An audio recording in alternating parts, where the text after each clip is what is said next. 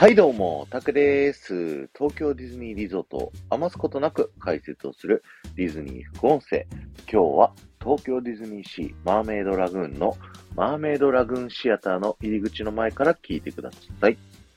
ディズニー副音声はですね、皆様からのレターを募集しておりまして、皆様の好きな東京ディズニーリゾート内の場所、アトラクションだったり、ショップだったり、レストランだったりといったですね、えー、東京ディズニーリゾート内の場所を、えー、そこにまつわるエピソード、好きな理由だったりだとか、あと、そこの思い出だったりだとか、そんなエピソードを募集させていただいてまして、で、そちらを紹介するとともにですね、えー、そちらのエリアの、えー、豆知識をご紹介させていただこうというふうにさせていただいております。で、今日ご紹介するのがですね、M さんからのレターになります。レターありがとうございます。C は日が沈んだ後のリトルマーメイドのあのキラキラ輝く建物が好き。アトラクションは今は残念ながら公演されてないけど、マーメイドラグーンシアターが大好き。M はディズニーの劇団四季オタクでもあって、入場料だけであのレベルのを見せてもらえるなんて申し訳なくなるということでね、えー、ここまでで一旦ありがとうございました。まだ続きあるんですけどね、明日以降ご紹介させていただきたいと思います。ということで今日は、マーメイドラグーン並びにマーメイドラグーンシアターのね、お話をさせていただきたいと思います。まず、マーメイドラグーンのね、えー、夜、えー、建物のね、外側がキラキラしている、この理由をお話しさせていただきたいと思うんですけども、えー、マーメイドラグーンのエリアはですね、映画リトル・マーメイドに出てきたキング・トリトンのお城、トリトンズ・キャッスルというね、えー、城が舞台になってるんですけど、物語上だとね、海底にありましたよね。そう、海底にあったんです、このお城は。えー、アリエルがエリック王子と結婚して、えー、人間と交流を生むようになった、えー、トリトン王がですね、魔法の力を使って海底にあった、えー、トリトンズキャッスルをですね、地上に上に浮上させたと。上にガーンと上がってきたですね、え、水面から、海面から上がってきたときに、こうね、水がこう、ダーって流れるじゃないですか。その水がダーッと流れているっていうので、えー、このトリトンズキャッスル、ところどころ水が流れているところがあると思うんですけど、それはたった今海面から上がってきたから水が流れてますと。で、夜キラキラしているのは、まだ濡れてるからキラキラしているという風になっておりますと。で、こちらマーメイドラグーンですね。今は、あの、コロナになってですね、えー、やってないんですけども、マーメイドラグーンシアターというね、アトラクションで、中でね、リトルマーメイドのアリエルたちのショーが見れるというね、アトラクションになっておりました。中に入っていただくとですね、リキッドシアターと呼ばれる劇場で、もうそこはね、海の中の世界になっておりまして、舞台が僕たちがね、観客席360度囲んだ真ん中と、そして上側ですね。まさに水中の世界ということで、アリエルがね、こう、僕たちの上を自由自在に泳ぎ回る、そしていろんな魚もこう泳いだりとかするというね、えー、そんなショーになっておりました。で、このショーね、360度どこからでも見えたんですけども、実はね、一番奥側、あの、入ると宝箱があったんですけど、それの真反対側がですね、えー、正面になっておりますということで、最後のポーズとか、最初に登場する向きとかが、あの、一番奥側に座るとアリエルがいっぱいこっちを向いてくれるよっていうね、はい、そんなショーになっておりました。で、東京ディズニーシーが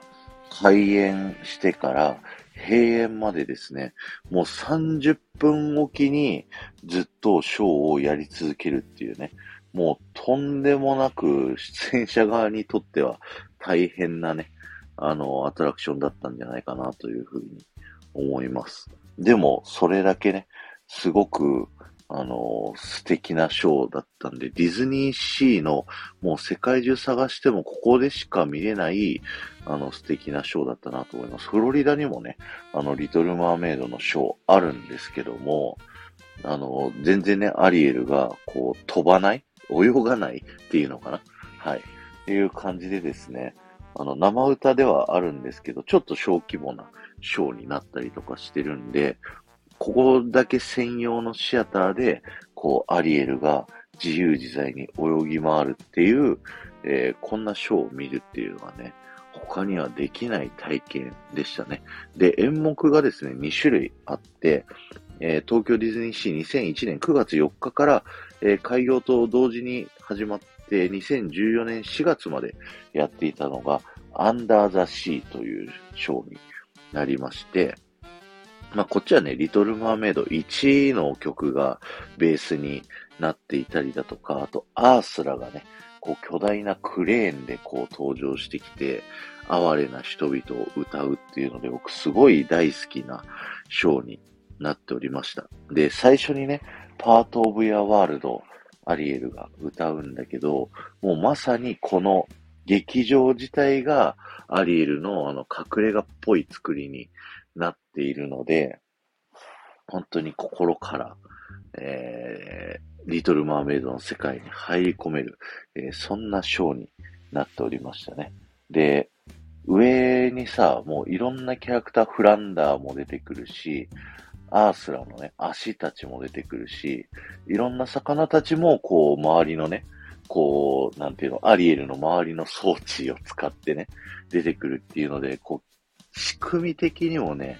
めちゃくちゃ面白いね、ショーだったなっていうのがあります。さあ、そのショーがですね、終了してですね、2015年から、キングトリトンのコンサートというね、ショーに変わりました。このショーで使われている曲はですね、あのー、リトル・マーメイド2、3の曲がね、こう結構使われてたりですとか、あとアリエルのお姉ちゃんたちのね、曲が出てくる。でもアリエルのお姉ちゃんたちみんな映像でね、できてるんですけど、またね、アンダーザシートは全然違うシステムを使っててですね、それまた面白かったんですよね。アリエルの、その、泳ぐためのシステムが変わってですね、アリエルの、あの、可動区域 っていうのかな。システム的に言っちゃっていいのか。もう、泳げる範囲がめちゃくちゃ広がったんですよね。で、